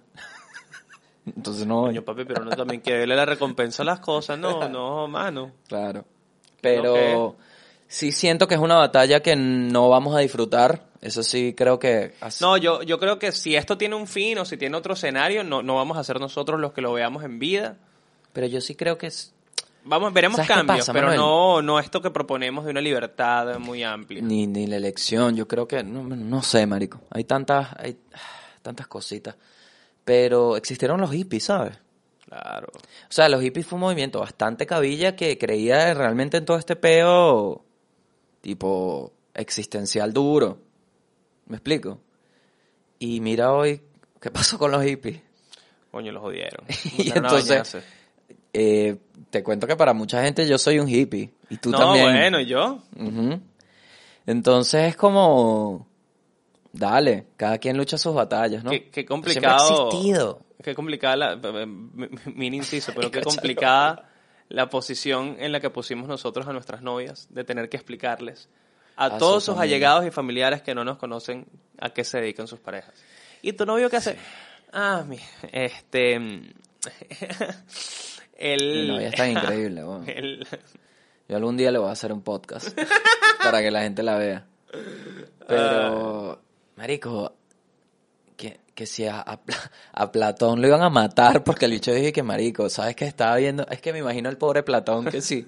Porque no creas que Platón salió a, a escribirlo de una en el periódico tipo después del telescopio. No, Platón llamó a sus panas más confiables. Vengan acá, Que marico. llégate que tengo una vaina burda loca acá, mano. Que si a cucharón. tenedón, cuchillón. Vengan acá, marico, vengan acá. Y les he dicho, "Shh, no hagan tanto reloj. He dicho, chin, chin, ¿sabes? Por la entrada, chocaron los cuernos. Y le dice, muchacho, yo creo que realmente la Tierra es redonda. ¿Qué? No, no, no. Sí, marico, mira esta vaina. Le he dicho, no puede ser, marico, ¿tú crees? Yo digo que sí, weón. Yo digo que sí, weón, porque mira, si tú ves para allá, que ves de que, ajá, la luna cómo es. Redonda, ¿verdad? Entonces, ¿qué estás jugando golf? Dios, que esto es plano para meter el hoyo. No, ¿verdad? Es redonda también. Y después fue que el tipo, públicalo, vale, públicalo, es así, hermano, vamos a meternos peyote, que eso es así. Se metieron su peyote y el tipo salió en el periódico vale. y dijo, cambié la humanidad. Y al día siguiente lo que tenía era los templarios y que, mira, mamá cuevo, deja de ser Estás maya, ¿viste? vale, Porque ¿cómo vas muerto. Qué bola. Entonces esta lucha no es que no es que es de ahorita y yo estoy seguro que Platón se metía a sus vainas y estoy seguro que hay muchas de esas cofradías que lo hablamos en Dios de la interpretación. Sí. Estoy 100% seguro. Bueno, 99 porque no tengo la- los datos. Que muchas de esas cofradías y de esas sociedades secretas eran para meterse vaina. Totalmente, sin No que hay- nadie los viera, claro. Si los y le metían todo el misticismo y huevonas raras para justificar que lo que querían era drogarse. Y que no, pero ¿por qué que mató una cabra? No importa, mata a la cabra, que después viene el perico. Voy a quitar caretas en esta mierda. Porque los viejos blancos machistas, esos huevones tienen sus contigo, la clubes. violares. ¿Qué what? No, no. Tam- bueno, vamos a decir los viejos machistas, ¿no? Porque en Venezuela los muchos son morenos. los viejos contigo, machistas. ¿oíste? Los viejos malditos machistas con poder que están en contra de las drogas. Y, y metí machistas ahí por, por estar de moda. Pero en realidad los malditos viejos antidrogas, ¿verdad? Tienen sus clubes y sus cofradías y se agarran Y una se botella de whisky drogan. y un tabaco, ¿verdad? Y ay, no, esto es el caballero, el olor a tabaco de Chanel, el caballero. Ok, ¿verdad? ¿Qué hice yo? Investigación de campo, papá. Un día estaba en una fiesta y un bicho me dijo, ¿quieres un tabaco? Y yo, ¿cómo así, mano? ¿Quieres un tabaquito? Dame acá. Me dio un tabaco.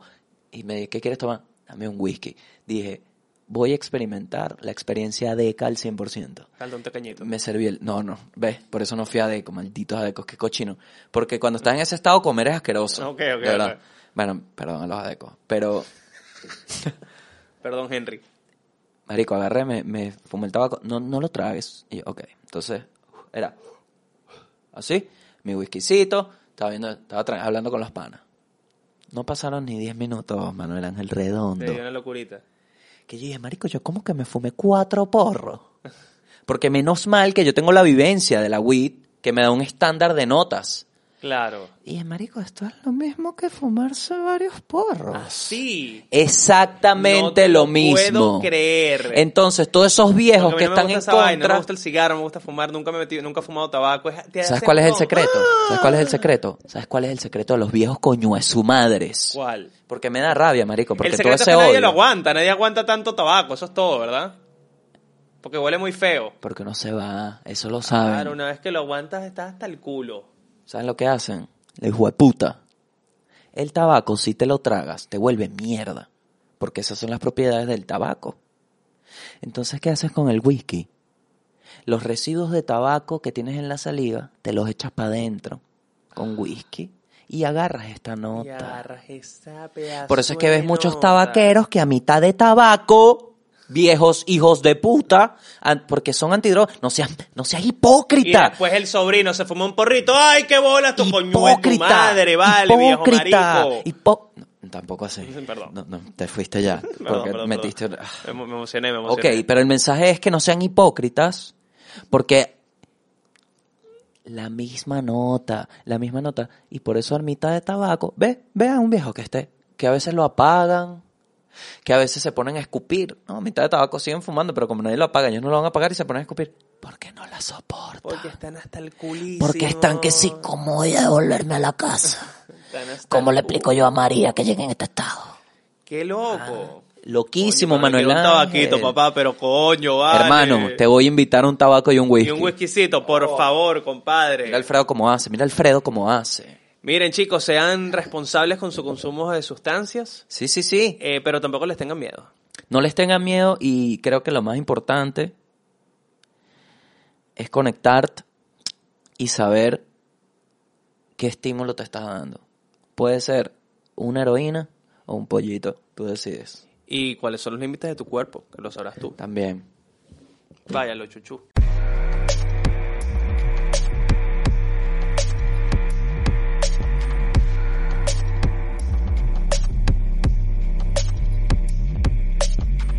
Venezuela es tan absurdamente conservador que hay gente que ni viviendo afuera entiende que despenalizar es lo mejor.